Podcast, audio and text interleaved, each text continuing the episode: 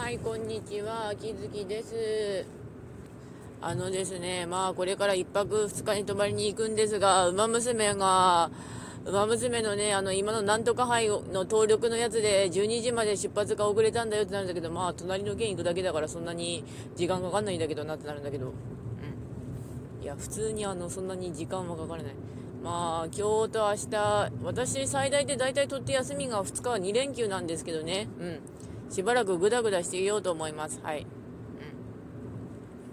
まあ、いろいろやることはあるんだけれども、とにかくまあ、やっていこうかなとは思いつつ、それではご視聴ありがとうございました。それではまた。